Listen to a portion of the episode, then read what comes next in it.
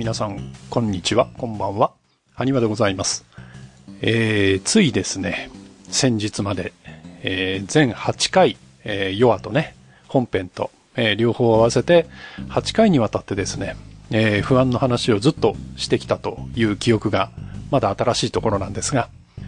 えー、今日もですね、また私一人で話してるということは、そう、また F1 の話でございます。えー、この間までとは違いましてね、えー、2020年もう始まりますんで、えー、題しまして、埴輪的 F12020 年シーズンプレビューということでですね、今回、えー、弱枠でお送りしたいと思います。今回はね、サクサクいきたいと思いますので、それでは早速本編に行きましょう。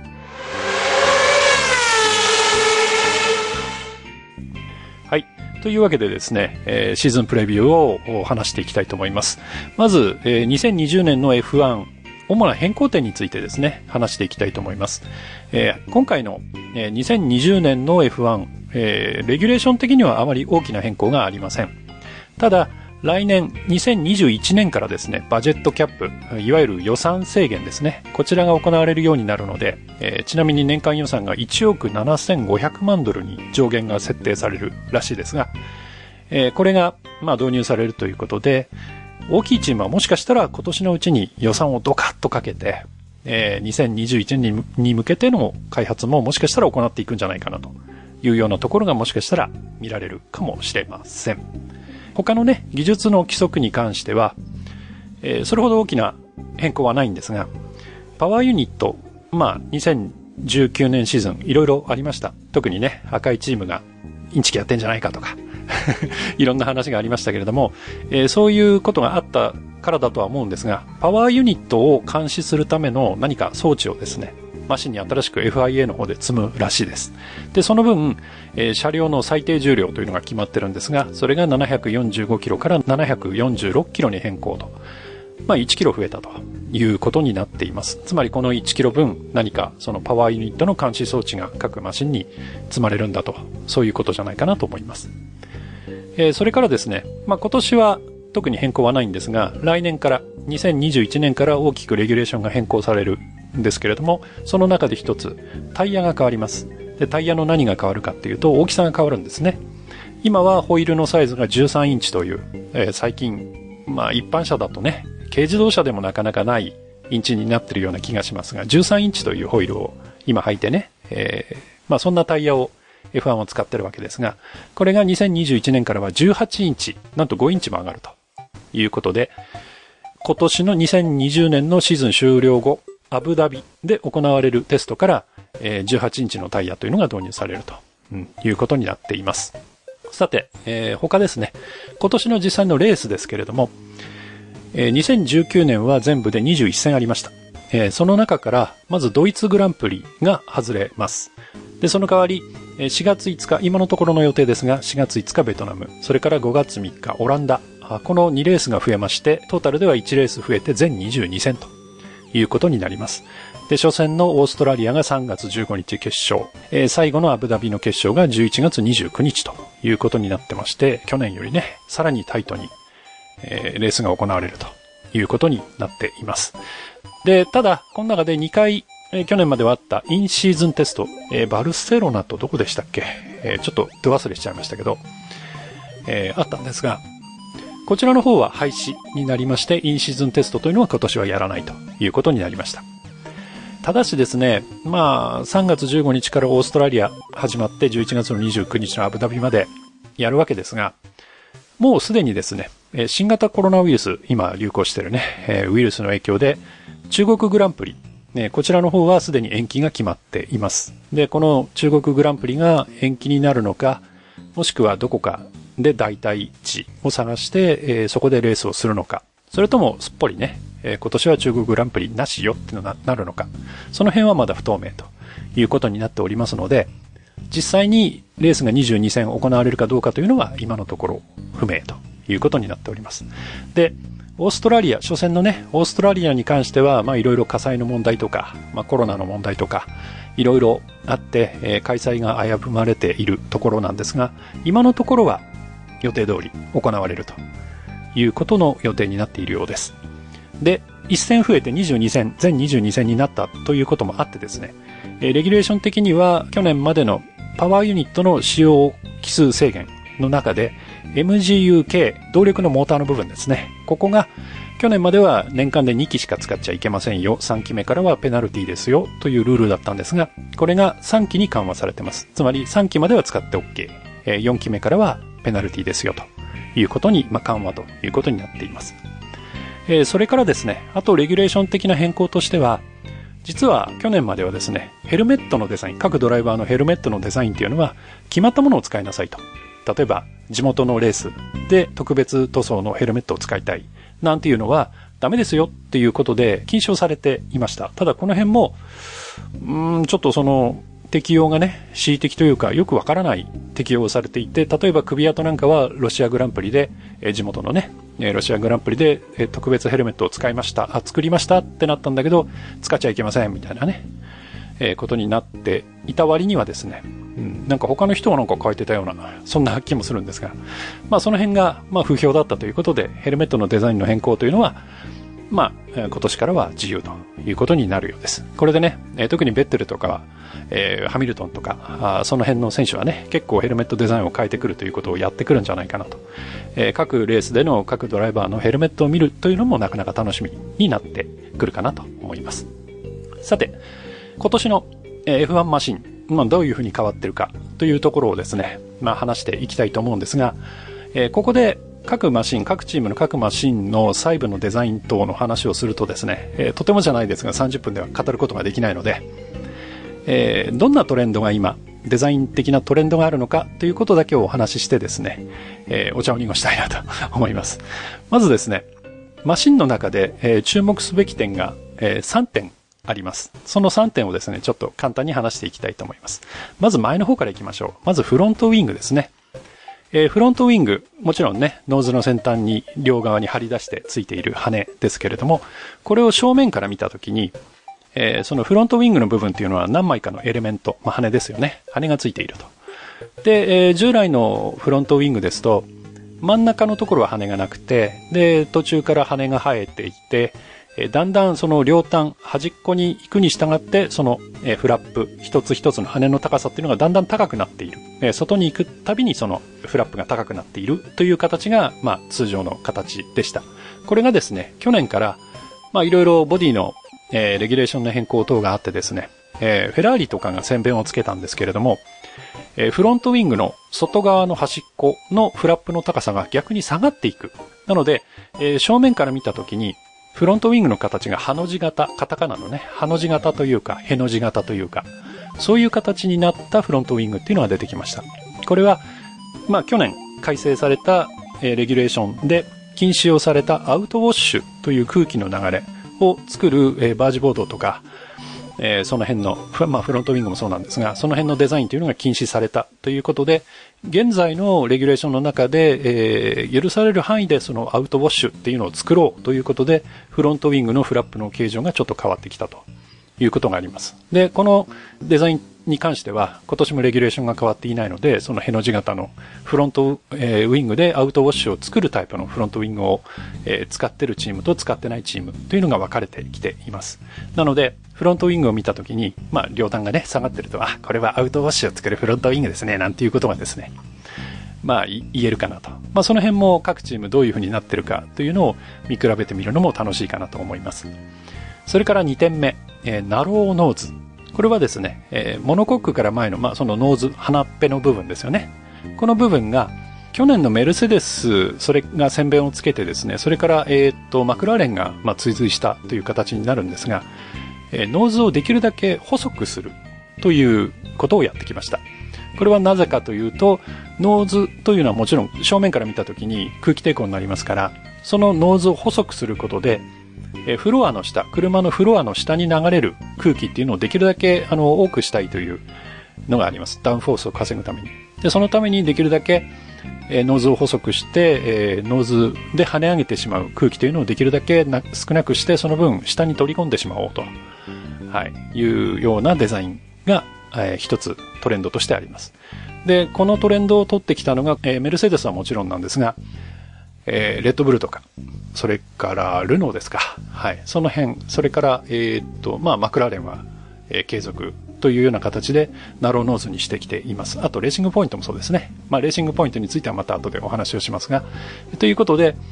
作るの難しいんですけれども、そういう細いノーズというのを作ってきたチームというのがいくつかあります。この辺もね、えー、各チーム見比べてみると面白いかなと思います。それから、えー、3番目、廃冷気コンセプト。これはね、あの、去年始まったものではなくて、もっとずっと前から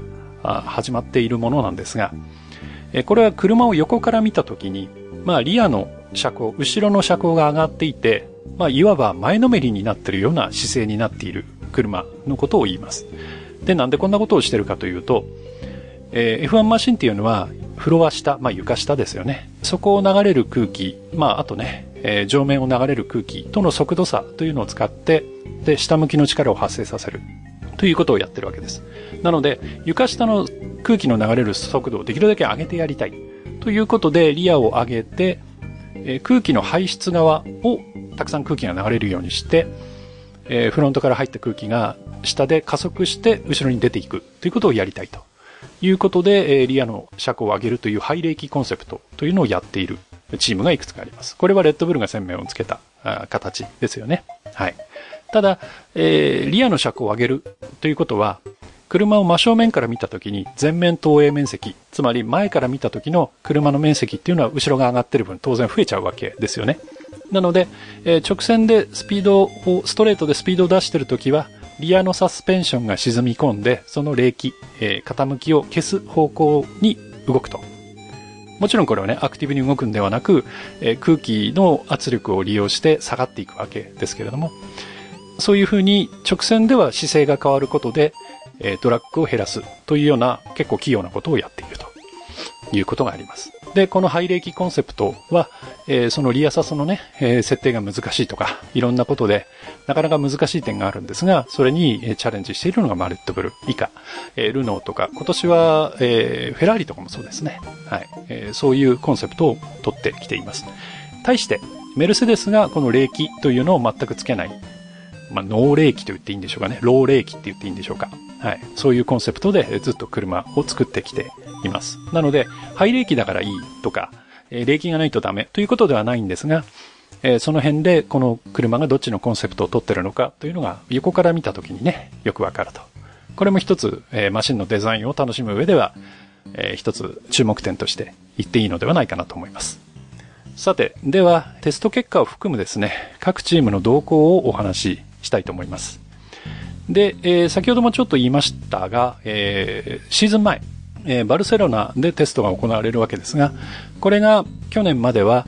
2回、ちょっとね、日にちを空けて2回やるんですが、えー、それが4日間ずつかな、行われていたんですが、今年からはそれが3日間ずつになって2回で6日間、えー、まあ2日短縮されてしまいました。えー、ですが、まあ、レギュレーション自体が去年からの、まあ、キープというかね、継続ということもあって、各チーム、まあ、精力的にもちろん走りますけれども、トラブルなく、トラブルなくということではないですね。トラブル少なく、各チーム走り込んで、それなりに収穫を得たというテストになっているんじゃないかなと思います。えー、レギュレーションがね、変わった翌年みたいにそのトラブル続出、煙吹いたとかですね、ボディに穴開けなきゃとかっていうのはあんまりなかったと。まあそういう面では、まあ粛々と淡々と進んだテストだったと言っていいんじゃないかなと思います。さて、じゃあ、各チームをですね、振り返ってっていうかね、えー、ざっくり見ていきましょう。えー、去年の順位順に行きたいと思います。まず、チャンピオンチームメルセデスですね。えー、こちら、体制に大きな変更はありません。で、マシンの見た目、えー、結構絞ってきましたね。えー、ですが、マシンは、え、昨年型のマシンっていうのは、冷却に若干の不安があったということで、その冷却を、え、できるだけまあ、改善しようということでいろいろ攻めた開発をしてきたようです。で、えー、メルセデス、えー、テストでですね、一つ、えー、注目されたのが新しいメカニズムを投入してきました。で、これがですね、え DAS と言って、デュアルアクシスステアリングだったかな。えー、日本語で言うと二軸、二軸、二つの軸のステアリングというものを積んできました。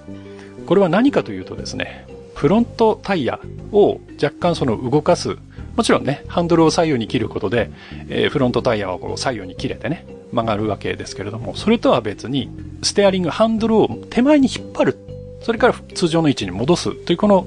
このアクションが追加されているということですね。で、このステアリングを引っ張るということで何をやっているかっていうと、フロントタイヤの取り付け角度。まあ、この場合、等という言い方をします。えー、フロントタイヤを車の真上から見たときに、えー、進行方向に対して、車のタイヤっていうのは実は、ぴったり進行方向に平行についてるかというと、これは一般車であっても、実は普通はきっちり平行にはついてないんですね。で、普通は、うん、まあ、若干進行方向に向かって、ちょっと閉じている。前の方がちょっとイン側に入っている。まあ、上から見るとハの字型ですか。になっていたり、その逆、逆ハの字になっていたりというような、まあ、セッティングになっていることが多いです。で、えー、前側が狭まっている。つまり、上から見たときに進行方向を上として、上から見たときに、えー、ハの字型になっているのをトーイン。逆に前側が開いているのをトーアウトというように言います。で、このトーインにした場合は、えー、車の直進性が良くなり、逆にトーアウトにした場合は、車のコーナリングでの性能が良くなると言われています。で、えー、F1 マシンの場合は、若干トーアウト気味にフロントタイヤが、えー、セッティングされているんですが、この DAS というメルセデスが新しく積んできたシステムの場合は、ハンドルを引っ張ることによって、そのトーアウトというのをゼロに、トーゼロ、つまり完全に、えー、進行方向に対してタイヤの軸が平行ということに、まあ、変更、変更というかね、変化することができると走っていながらにして。うん。こういう驚きのシステムを積んできました。で、これは何をしたいかというと、まあ、ストレート、えー、での空気抵抗、まあ、あとタイヤの転がり抵抗も含むと思うんですが、これを軽減させて、えドラッグを減らす。えメルセデスの車っていうのは非常にダウンフォースの強い、コーナリングに強いマシンになっているんですが、その分ドラッグが強い。えー、そのためストレートでどうしても他の、特にフェラーリに負けてしまうという弱点があるので、まあ、それをカバーするためにそういう新しいシステムというのを積んできたと。あとはね、タイヤの温めとかいうものにもちょっと使えるのかなという気はするんですが、タイヤの温めというよりは冷却かな。うん。えー、そういうことに使えるのかなという、まあ驚きのシステムを載せてきています。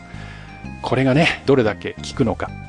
逆にね、これがトラブルの元になって、メルセデスがね、痛い目に遭わないのか。えこの辺がですね、まあちょっと、えー、注目かなと思います。で、えー、実際テストでは、さすがですね、えー、903周走りました。まあ、去年に比べるとね、まあ2日間短縮されてるんで、その辺で少なくはなっていますが、まあ盤石と言っていいんでしょうか。で、タイム的にはボッタスが全体通して1位のタイムを出していて、ハミルトンが5位のタイムを出しているということで、今年も速そうだということが言えると思います。ただ、今年のメルセデス、ちょっとですね、テスト中に止まったとかですね、パワーユニットを交換したなんていうことがですね、いくつかありました。で、えー、冷却問題をいろいろ改善してきたよということで、えー、いろいろと改善しているはずなんですが、もしかしたらその辺で何か落とし穴があるのかなというようなことがちょっと心配されるというか、期待されるというか、はい。その辺どうなるかというのはですね、非常に、えー、注目ではないかなと思います。はい。今年のメルセデス強いか、脆いか、この辺がね、面白いんじゃないかなと思います。それから赤いチーム、フェラーリですね。えー、こちらは体制には大きな変更はありません。えー、ただですね、テストでは844周走っているんですが、タイムの方は、え、全体でルクレールが4位でベッテルが9位ということで、えー、フェラーリの偉い人、えー、マッティア・ビノットはですね、トップより0.5秒遅いなんて言ってまして、果たしてこれがブラフなのか、本気なのか、大丈夫なの俺たちっていうね、えー、そういうところで若干心配な面も見えているということが言えると思います。でですね、えー、この赤いチーム、まあ先ほども、えー、新しいね、え、FIA の方で監視システムを各マシンに積むようなんていう話がありましたが、特に去年の夏休み後、なんかインチキやってんじゃないかとか、いうことで、え、FIA の方も技術指令書を出したりとか、え、2回ですか。はい。そんなこともあってですね。まあいろいろ疑惑の目を向けられたわけです。で、それに対して、え、FIA がですね、え、テスト最終日の2月28日に声明を発表しております。で、その、え、声明をちょっと読みますね。え FIA は徹底的な技術調査の後、えスクデリア・フェラーリ・フォーミュラー1のパワーユニットのオペレーションに関する分析を終え、え同チームとの間で合意に達したことを発表する。合意したと。で、え合意の詳細は当事者間に保たれる。方法。さらにですね、え FIA とスクーデリア・フェラーリは多数の技術的コミットメントに関して合意に達した。えそのコミットメントとは、え今後の選手権シーズンに向けて全ての F1 パワーユニットへの監視を改善し、F1 における他の規制的な責務、並びに炭素排出量及び持続可能な燃料に関する調査活動において FIA を助けるものであると。えー、いう発表がありまして、なんじゃらほいと。いうようなですね、声明が出たと。で、えー FIA は、まあ、いろいろあったんで、えーフェラーリの、まあ、パワーユニットに関して調査をしましたと。ただ、えー白だ黒だって言ってないんですよね。ただ、合意に達したと。なんじゃこりゃって感じなんですが。で、まあ、こんな発表が出たもんですから、もちろん、フェラーリパワーユニットを使っていないチームは、おいおいおかしいぞという話になるわけですよね。というわけで、フェラーリ製パワーユニットを使っていない7つのチームがですね、えーこの合意、何を合意したんだと。で、その内容がわからんと。それは我々にも開示されて叱るべきではないかということで、えー声明を発表しております。で、こちらの声明が、えー以下の通りですね。えーこの声明に署名したチームは、2月28日に FIA が発表したスクーデリア・フェラーリの F1 パワーユニットの調査結果に関する声明に驚き、そしてショックを受けた。うん、そりゃそうだ。で、えー国際的なスポーツ機関には最高基準の運営と整合性、透明性を持って行動する責任がある。うん、FIA が他のチームから寄せられた疑問に応じてのみ行った数ヶ月の調査が終了し、FIA がこの問題を終結させるためにフェラーリと極秘の和解合意に達したことに、我々は強く反対する。したがって我々は確実に全ての参加者が公正かつ平等に扱われるように、この問題に関する完全で適切な、え情報の開示を求めるための共通の制約を表明する。我々はファン、参加者、F1 の出資者に代わってこれを行うと。また、管轄裁判所で争う前に FIA の正当なプロセスの範囲内で我々は法的救済を求める権利を保有しているということで。えー FIA が何やらわけのわかんない合意したよという声明を出したばっかりに、えー逆にですね、えーネタを起こしたんじゃないかという 気もしないではないんですが、この辺も含めてですね、また今年のパワーユニットはあんまり良くないとビノットが言っているように、やっぱり去年なんかやってたんじゃねえのっていう目もまた向けられちゃうような気がしますよね。うん。この辺も含めて、えー、また赤いチームをめぐる場外乱闘的なものというのがどうなっていくかというのは、今年ですね、いやおなしに注目していかざるを得ないのかなと いうふうにちょっと思うところではありますね。はい。さて、じゃあ赤いチームの話はこのぐらいにして、え次行きましょう。えレッドブルですね。えこちら、体制に大きな変更はありません。で、えマシンは昨年型の改良型で、先ほども言いましたが、ナローノーズという細いノーズを採用してきましたね。で、あと、デザイン上、えちょっと目立つのが、えー、もともとレッドブルっていうのはですね、ノーズの先端、あの、ひょっとこ口みたいにですね、エアインテーク、空気の取り入れ口が開いてました。で、これがですね、ちょっとデザインが変わってました。なんかね、えいくつかの取り入れ口があるような、うん。ちょっとデザイン変わってきて、もしかしたら何か新しいことをやってるんじゃないかという、え気もするんですが、まあそんなことでね、ちょっと他のチームでは見られないような処理をノーズセンターに施してきています。で、えテストでは780周してますね。で、えフェルスタッペンが2位で、アルボンが19位というタイムを記録しています。なんですが、1位の、トータルでね、え1位のボッタスと、実はタイヤが違うんですね。えフェルスタッペンの方が硬いタイヤを履いているということで、フェルスタッペンのタイムは実質、ね、1位だと いうお方もいらっしゃいます。まあ実際、走ったわけではないんですが、まあ換算するとね、うん、これだけタイムアップするはずなので、それを加味すると、フェルスタッペンが1位じゃないかと、うん、いうようなことをおっしゃる方もいらっしゃいます。で、さらに、実はそんなタイムを出しながら、フェルスタッペンが完全にはコースを攻めてないんじゃないかなっていう話も出てきたりして、実はもっと速いんじゃないかとか、はい。えー非常にですね、期待する向きがあります。でね、えー例年よりも2週間、えーなんか準備が早いというようなことも、えーチーム側でおっしゃってますし、え順調にね、準備できているんじゃないかということがね、言えるんじゃないかなと思います。ただしですね、テスト中にですね、フェルスタッペンが何度かスピンを期しています。で、もちろんね、テストですから、え、限界を探るということがね、どうしても必要なので、えー、そ、それはスピンすることもあります。うん。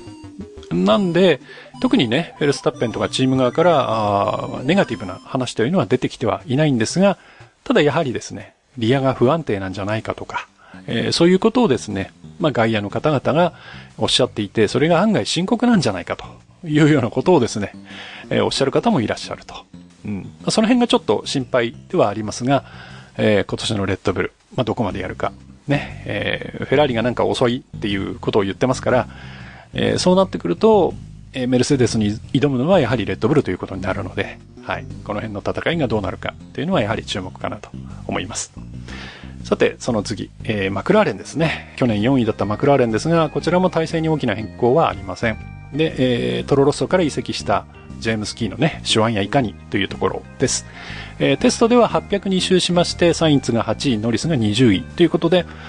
うん、まあ、あまりね、当てにならないとはいえ、まあ、サインツは速そうなんですが、どうだろうと。果たしてね、今年も4位をキープすることができるのかというところが見ものかなと思います。えー、それからルノー、えー、こちらはね、ドライバー1人、ヒュルケンベルグがオコンに変わりましたね。はい。で、マシンの見た目はですね、えー、結構変わりましたね。で、こちらのマシンもナローノーズを、え、採用してきています。で、えー、テストでは743周して、リカルドが3位、それからオコンが6位ということで、かなり速いタイムを記録していると言えますね。はい。で、速さは見せているんですが、一方でですね、えー、リカルドは、えー、もう速さはこれが限界だと いうようなことを言ったとか言わないとかっていう話もありまして、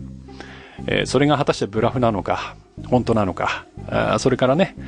えー、ルノーは、なんかね、えー、今年よりも2021年に向けて開発するんだよ、みたいなことをなんか言ってるとか言わないとかっていう話もありますんで、果たしてどうなるかと、えー、若干の心配が残るかなと思います。去年もね、え、信頼性ではやや、え、他のチームを劣っているところがあったので、まあ、その辺がどうなるか。はい。1000馬力オーバーの最高のパワーユニット。はい。どれだけやってくれるか見ものだと思います。それから、えー、去年5位、えー、トロロッソですが、こちらはチーム名がアルファタウリに変わりました。えー、レッドブル系のアパレルブランドの名前ですよね。はい、こちらに変わりました。で、えー、体制には大きな変更ないんですが、まあ、チームが変わった、チームの名前が変わったということで、えー、マシンのカラーリングが大きく変更されています。えー、去年までは、レッドブルのね、アルミ缶のような、えー、非常に美しい、えー、銀とブルーのデザインだったんですが、これがですね、白と濃紺のデザインに変わっています。で、そこに赤いホンダの文字が入っているというね、なかなかかっこいいマシンになってるんじゃないかなと思います。で、こちら、えー、テストでは769周して、えー、クビアトが11位、それからガスリーが14位ということで、まあ中段グループの中にまさにいるわけですよね。で、ベストオブザレストと言われる4位の座をですね、えー、どこまで争っていけるのかというのが注目かなと思います。えー、ホンダのね、パワーユニットがだいぶその進化してるということなので、はい、期待できるかなと思います。えー、それから、レーシングポイントですね。えー、こちらも体制に大きな変更はありませんが、えー、マシンを見て驚きましたね。はい。えー、見ていただくとわかるんですが、えー、昨年型のメルセデスのマシンにそっくりです。はい。ですんで、まああちらこちらでね、えー、ピンクメルセデスとか、えー、コピーポイントとか、トレーシングポイントとか 散々な言われようで。まあ、そのね、えー、やりようには、まあ、いろんなとこでいろんな声が上がっているようです。で、えー、テストでは782周してまして、やはり、えー、去年のメルセデス並みの、えー、性能を持ってるんでしょうか。え、ペレスが7位、ストロールが16位ということになっています。で、かなり早いんじゃないかということがね、言えるんじゃないかなと思います。ただし、先ほどね、メルセデスのところでも触れましたが、果たしてパワーユニットの信頼性大丈夫なんだろうかと、うん、いうところがやや懸念材料。それから、まあ、レーシングポイントのチームとしては、その、えー、メルセデスとの間で、その、変なやり取りをしてるんじゃなく、我々がコピーして、まあ、コピーしてとは言わないですね。えー、研究して、このマシンを作り上げたんだよというようなことを言っているようですが、はい。そのコピー具合というかね、まあ、性能までどこまでコピーできてるのかというところが見ものかなと思います。あとですね、レーシングポイントに関しては体制的に、オーナーの、パパストロールさん、ローレンス・ストロールさんが非常な、非常にお金を使っておりまして、なんと、アストン・マーチン、今ね、レッドブルのスポンサーになっている、アストン・マーチンをなんと買収してしまったということで、レッドブルとアストン・マーチンの、協力体制というのは今年いっぱいと。F1 の上ではね、今年いっぱいということで、来年からは、このレーシングポイントがもしかしたらチーム名もアストン・マーチンに変わるんじゃないか、なんていうことを言われてます。で、このアストン・マーチンの中で働いている、今、そのレッドブルとね、共同してレッドブルのマシンをいろいろえ、作るために作業しているスタッフというのがなんか100人レベルでいるらしいんですが、この、えー、スタッフももちろんレーシングポイントというか、アストンマーチンの人なんで、レーシングポイントの方に移動するということになるということで、まあ今年のマシンもそうですが、えー、来年非常に気になる。うん。さらにさらに強くなるんじゃないかと。はい。いうこともですね、えー、言えるんじゃないかなと。世の中金やーという感じもちょっと見えますが、はい、えー、レーシングポイントどうなっていくか、はい、非常に注目かなと思います。で、それからアルファロメオ。こちらはテストドライバーとしてウィリアムズをクビになったロバート・クビサが加入しております。で、その時にですね、クビサに対して、まあ、スポンサーのお金を払っていた PKN オーレンという、えー、ポーランドの油会社でしたっけ？なんか、そちらがですね、ウィリアムズから、そちらもアルファロメオに移ってきたと。はい。で、テストでは735周してますが、えー、ちょっと古いませんね。えー、ライコネンが15位、それからジョビナッツィが21位ということで、はい。えー、問題は今年いまいちと、本家が言っているフェラーリのパワーユニット。うん。こちらがね、どれだけの、えー、パワーを出してくれるか、性能を出してくれるかというのが肝かなというふうに思います。えー、それからハースですね。はい。こちら、体制に大きな変更はありませんが、去年いろいろあった、えー、リッチエナジー、が、スポンサーからもちろん外れました。なので、えー、去年非常にかっこよかった黒と金のカラーリングから、その前までの赤、白、黒のマシンに戻っています。で、テストでは649周ということで、やや少なめ。で、えー、グロージャンが13位で、マグヌッセンが18位ということで、えー、順位的にもあまり振るわないと、うん、いうことが言えます。で、えー、ジーン・ハースさんは、これ以上ね、不振が続くようだったら F1 を続ける意味はどうなんだろう？みたいなことも、ちょっと、えー、発言をされているようなことも聞こえてきておりますので、果たしてハースというのがね、まあもちろん今年は頑張るでしょうが、その後、えー、2021年のレギュレーション変更以降、残ってってね、くれるのかどうか、まあその辺、えー、今年ハースがどれだけのね、成績を収めるのかというのは、やはり注目かなと思います。えー、そしてラスト、えー、ウィリアムズですね。去年はもう完全にドンケツチームとして、ちょっとね、他のチームとレベルが違うというようなところが見られましたが、えー、こちらのチーム、え、ドライバーが先ほど言ったクビさが抜けて、え、ニコラス・ラティフィが加入してますね。で、えー、マシンの方はメインスポンサーの、えー、ロキット。こちらがですね、カラーを去年まではブルー系のカラーだったんですが、これを赤に変えてきました。ということで、えー、マシンがトリコロールになっております。非常にね、カラフルな感じになっています。ちょっとね、去年までよりは、僕は好きですね。今年の方が。はい。そんなカラーリングになってます。で、テストでは737周して、えー、ラッセルが10位。まあまあのタイム。それから、ラティフィーが17位。ということで、えー、改善の兆しは見えているのかなというふうに思います。ですが、ラッセルはそれでも我々が一番遅いというようなことを言ってますので、果たして、うん、実際にレースが始まった時に、どれだけまあ、中断勢に食い込んでいけるのかというのが、あ見ものかなと思います。そして、えー、やはりね、ドライバーが若手二人、うん。それから、まあ、ラインナップを見てみると、